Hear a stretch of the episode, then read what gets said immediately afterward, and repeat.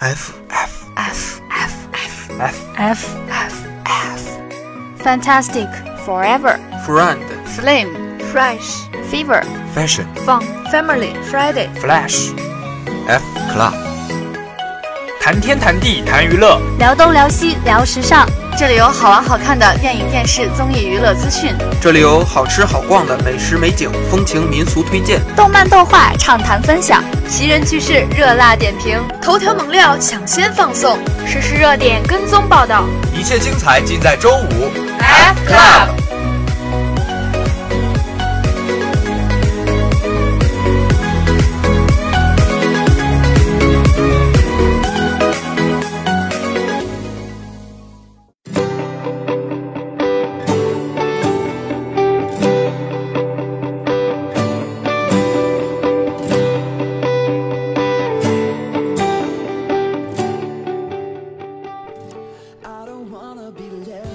大家好，又到了周五这个令人振奋的日子，我是主播小夏，我是主播乙醚，我是主播阿拉蕾，我是主播小套。开学已经两周了，不知道大家有没有适应快节奏的学习生活呢？如果没有适应也没有关系，进入我们 F Club 陪伴着大家一起结束辛劳的一周吧。话不多说，让我们进入今天的一周头条。二十六岁宁泽涛生日当天宣布退役，曾改写亚洲游泳历史。北京时间三月六日，自己二十六岁的生日，中国游泳名将宁泽涛宣布退役。在退役声明中，宁泽涛写道：“不惧过往，不畏将来，告别泳池碧水，开启自己的崭新生活。任何的限制都是从自己的内心开始的。追求美好，包容遗憾，心向阳光，笑对人生，一切就都是最好的安排。感谢有你们，我亲爱的包粉们，祝福你们每一个人，在自己的人生路上遇到你们最美好的幸福。”据媒体消息，在宁泽涛宣布退役之后，其家人表示，接下来宁泽涛会先休息一段时间，然后去学校上学。凭借俊朗的外形和广泛的知名度，宁泽涛去娱乐圈也不是令人意外的选择。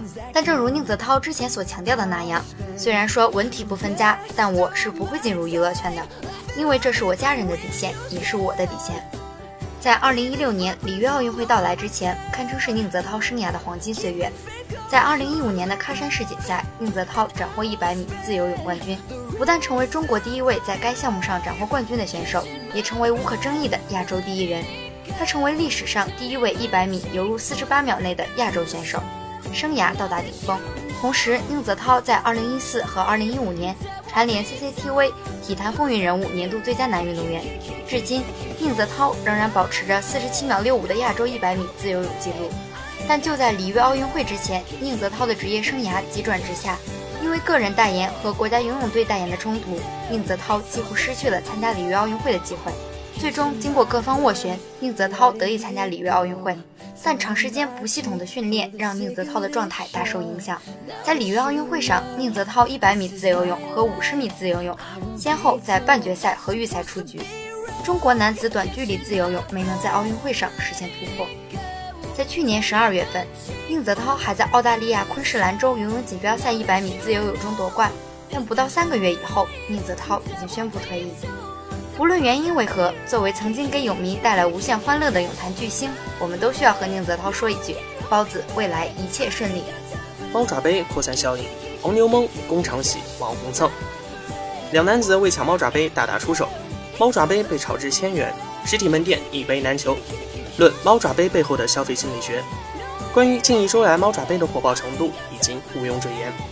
至于星巴克这款原价一百九十九元的猫爪杯，究竟被黄牛炒到了多高？是否真的有买家愿意花几倍的价格去抢购？线上发售的那三千只杯子是如何一秒就被售罄的？我们都不关心。我们发现的是，在这猫爪杯火爆之后，网上延伸出来的第二波热潮。李岩是一名猫奴，他自称在家除了养猫之外，还搜集了各种与猫相关的周边，诸如猫项链、猫爪拓印、猫抱枕，而这款猫爪杯也成了他近几天不停追逐的猎物。李岩告诉记者，尽管线上门店已经售罄，但身边的吸猫族以及云猫奴们。仍然在电商平台上寻找这款猫爪杯，我确实看到有卖家转让，要一千二呢。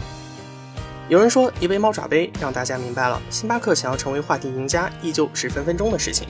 也有人发现，不少人的小生意也随之火了起来。稀缺猫爪杯，黄牛也犯愁，这比春运抢票还难，普通人怎么可能抢得到？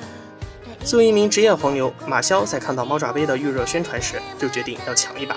囤着好去炒高价格。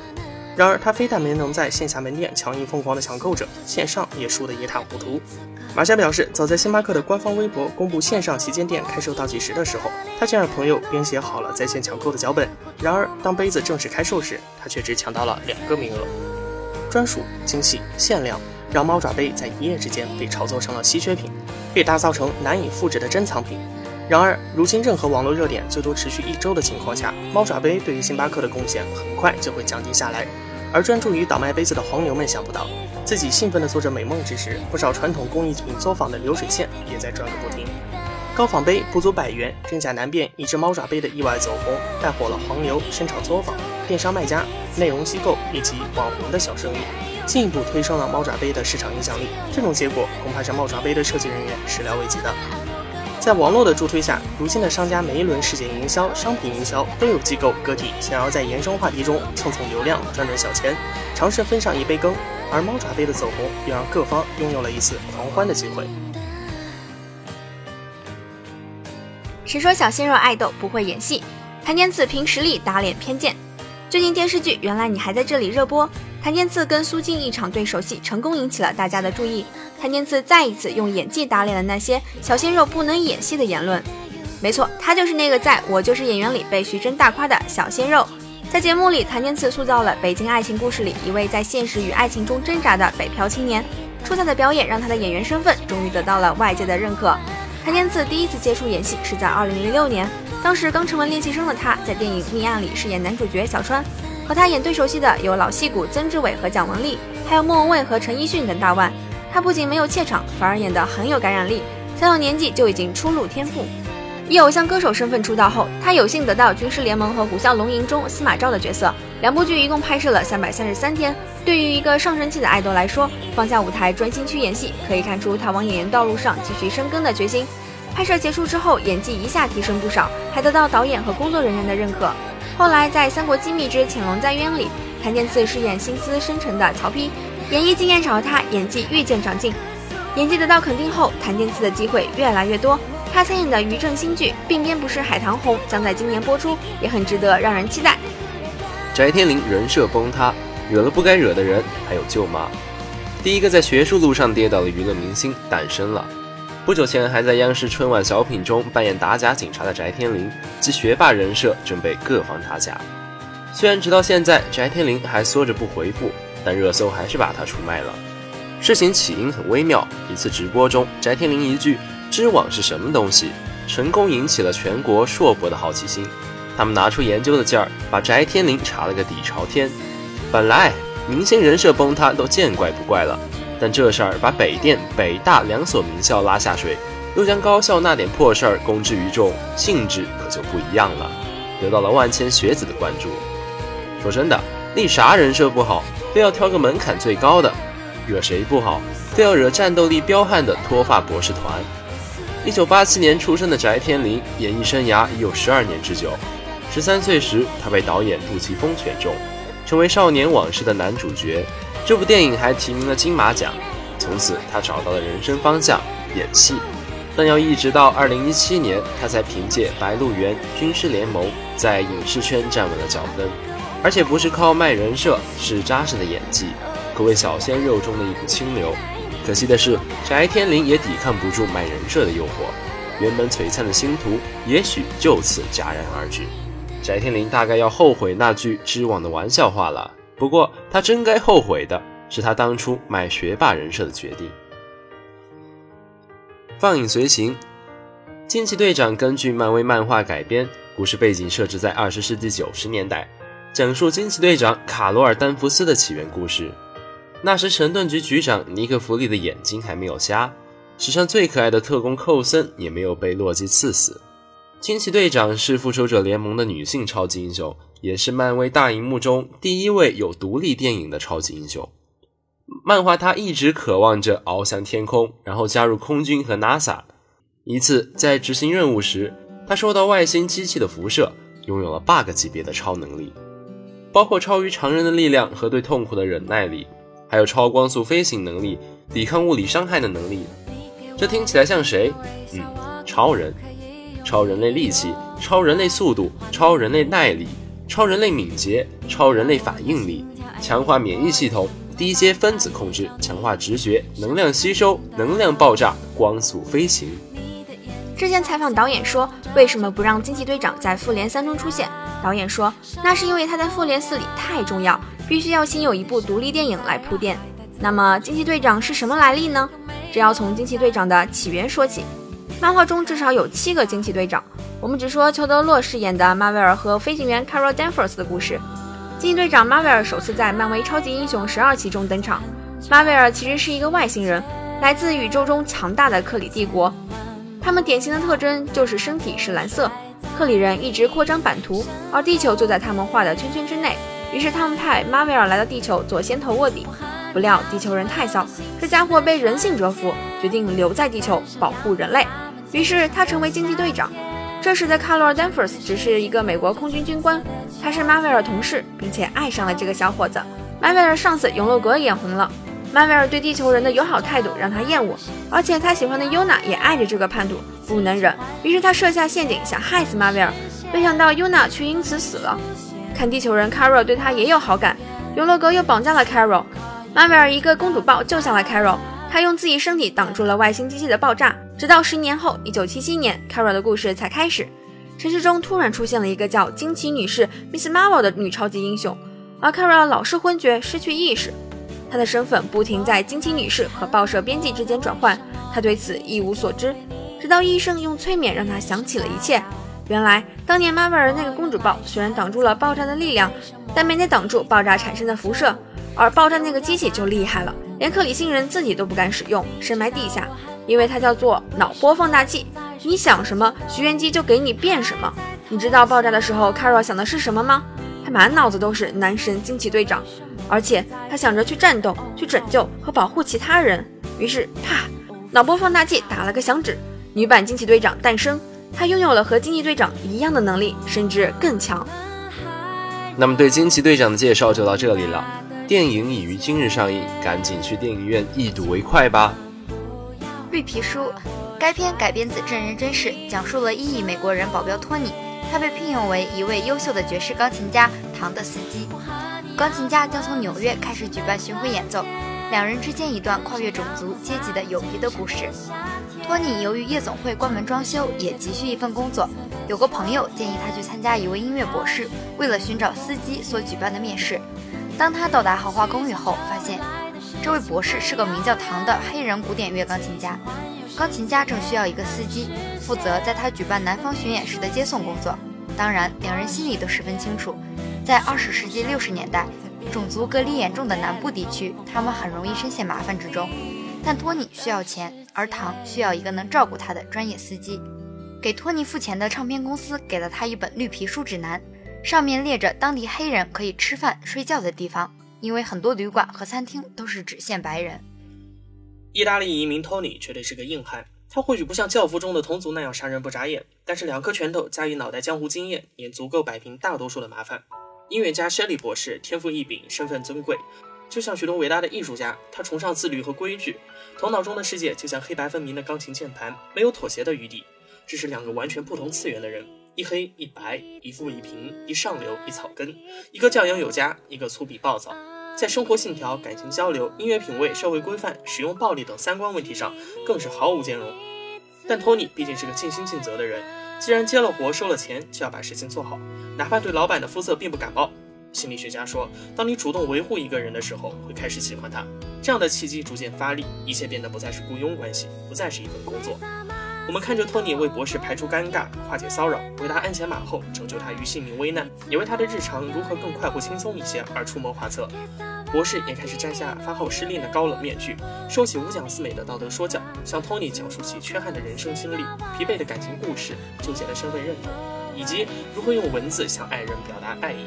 这中间当然少不了三观的冲撞，小到该不该吃垃圾食品还随地丢垃圾的分歧，大到你跟我到底谁更像黑人的深刻探讨。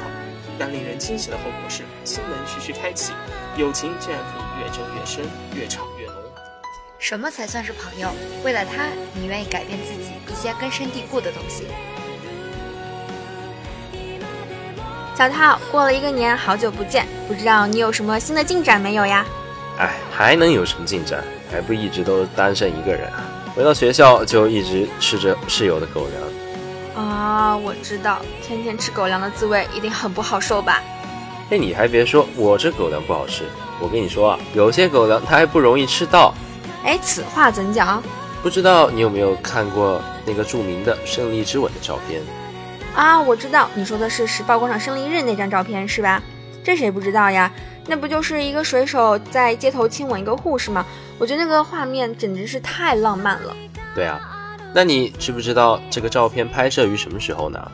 我知道啊，不就是一九四五年八月十四日吗？具体到某一时刻，你知道吗？时刻？这谁会知道呀？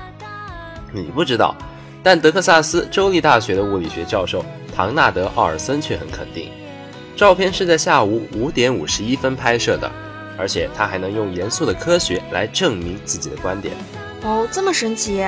对啊，为了揭开胜利之吻的谜团，奥尔森和他的同事对老地图、航拍照片和建筑图纸进行了一番仔细的研究，并根据光线、阴影和太阳所处的位置等各种条件。锁定了那一吻被拍下的时刻，奥尔森说：“事实上，四年里我花了大半的时间来寻找这个答案。听起来是不是很疯狂？嗯，确实很疯狂。不过我知道关于艾森斯塔特那见证经典的快门是何时按下的呢？人们对这个一直众说纷纭呢。一九四五年八月十四日晚上七点零三分，时报大厦告示牌打出杜鲁门宣布日本投降的消息。按目前维基百科的说法呢？”艾森斯塔特正是在消息被宣布时拍到胜利之吻的，但一位声称当时在场的护士给出了另一种说辞：拍下那一吻的摄影师可不止艾森斯塔特一个人，维克多当时就站在他旁边不远处拍下另一角度的胜利之吻。古勒利亚·布拉达声称自己在约根森的照片中入镜了，照片中最左侧远处的少女便是当时就读于护士学校的她。据布拉达回忆，那热情的一吻其实是发生在官方宣布日本投降之前。布拉达回忆说。自己在离开时报广场后，第八大道走了几分钟，再坐公交车和火车，花了大概两个小时，回到康涅狄格州的新加南。快到家时，他记得黄昏将近，街灯刚刚亮起。据此，奥尔森和他的天文学伙伴抓住了这一细节。他们经过计算发现，当天新加南的日落时间是东部战争时的晚上七点五十四分，而根据一九四五年的火车列车班次表。他们在寥寥无几的开往新加南的车次中，找到了最符合布拉达描述的那一班。这趟车八点十二分抵达新加南，当时太阳在地平线下四度，夜幕降临，街灯亮起。从那时减去两个小时，胜利之吻的案发时间应当在下午六点左右。但这还不够，奥尔森他们决定利用投在大厦上那阴影的长度与方向来确定照片的拍摄时间。阴影所在的地方是乐夫大厦。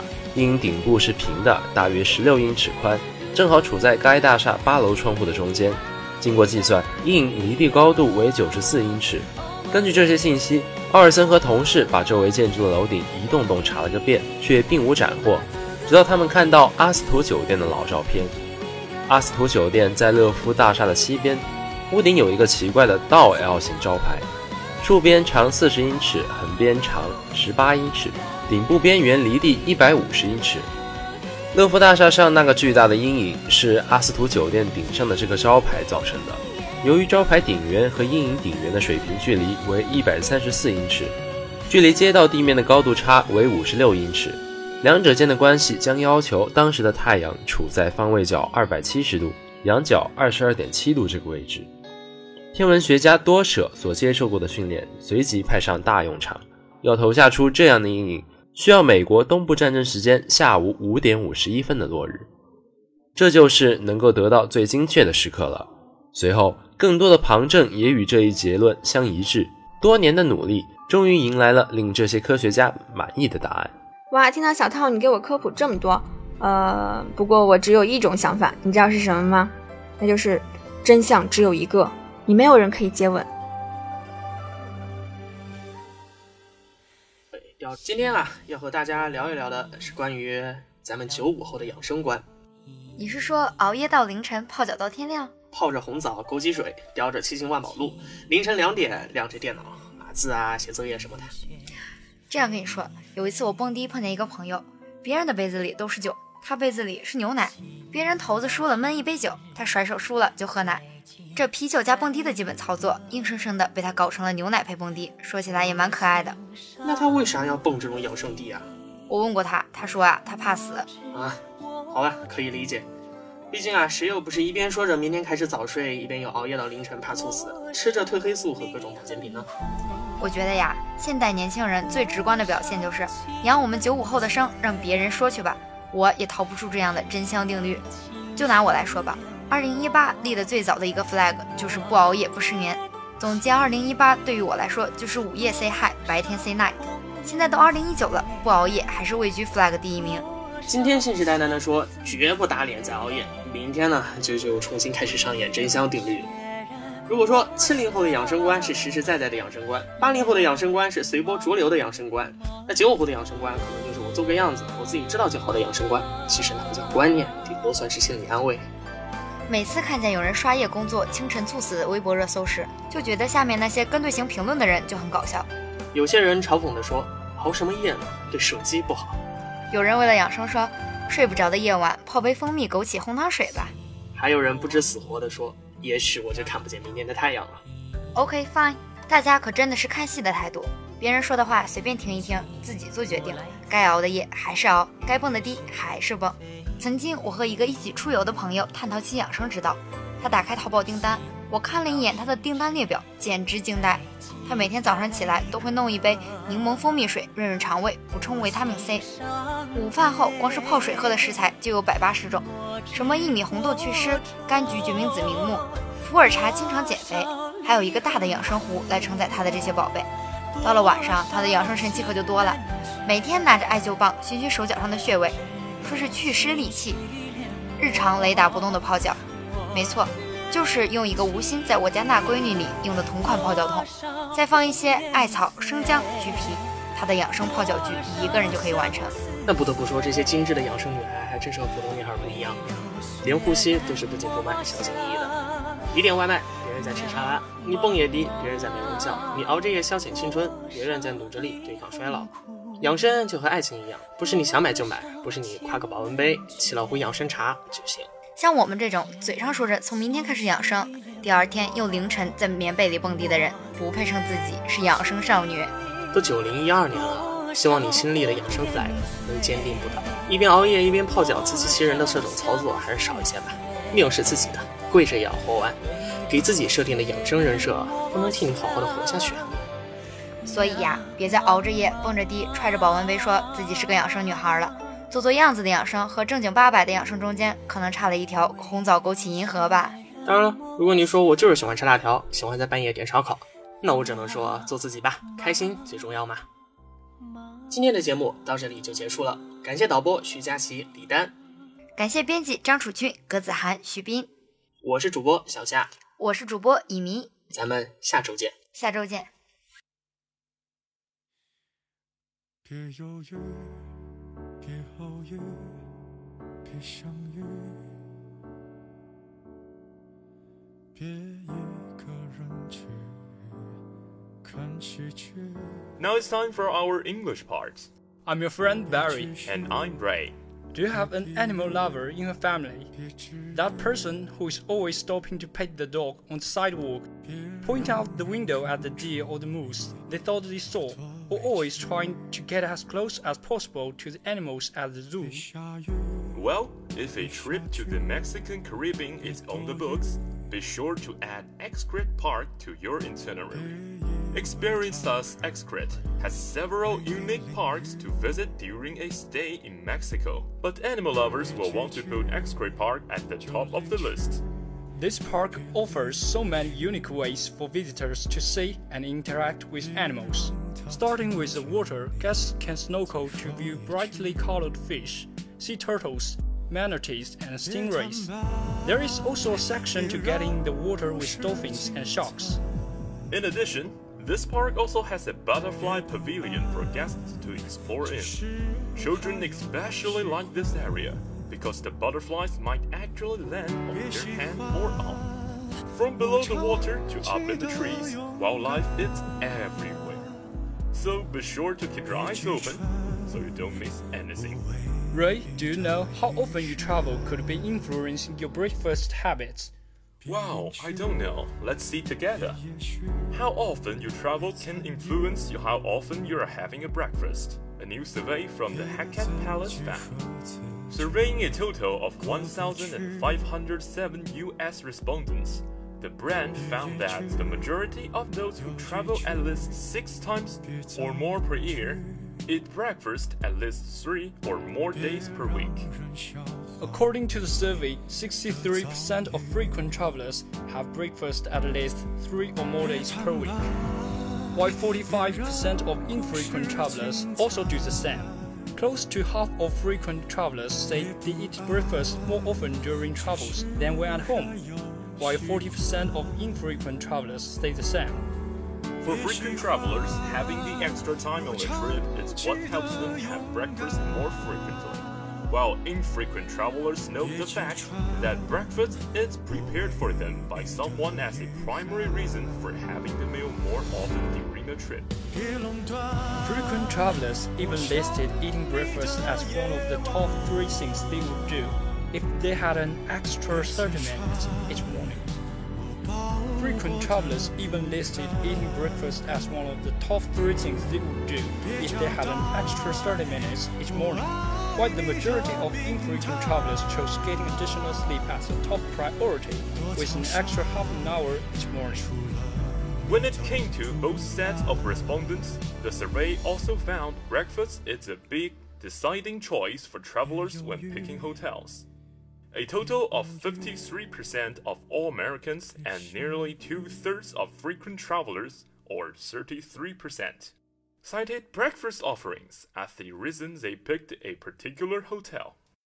When it comes to the breakfast that's most preferred, 26% of Americans said their top choice would be eggs or an omelette, while 15% prefer a breakfast sandwich, and 8% would choose pancakes. And it turns out that having breakfast isn't just an important way to get energy for the day, but it also serves as a way to meet new people. With one in three frequent travelers reporting having met someone new while having breakfast at a hotel. Considering breakfast can be a big deciding factor when choosing a hotel, Hyatt Place has unveiled a new regional breakfast experience at its properties across the U.S., giving guests the option to sample dishes utilizing local ingredients across U.S. regions that include areas like the South, the Heartland, and the Southwest, among others. Thanks for listening to this week's program. Thank our editors Yaxi I'm Barry. and I'm Ray. See you next week.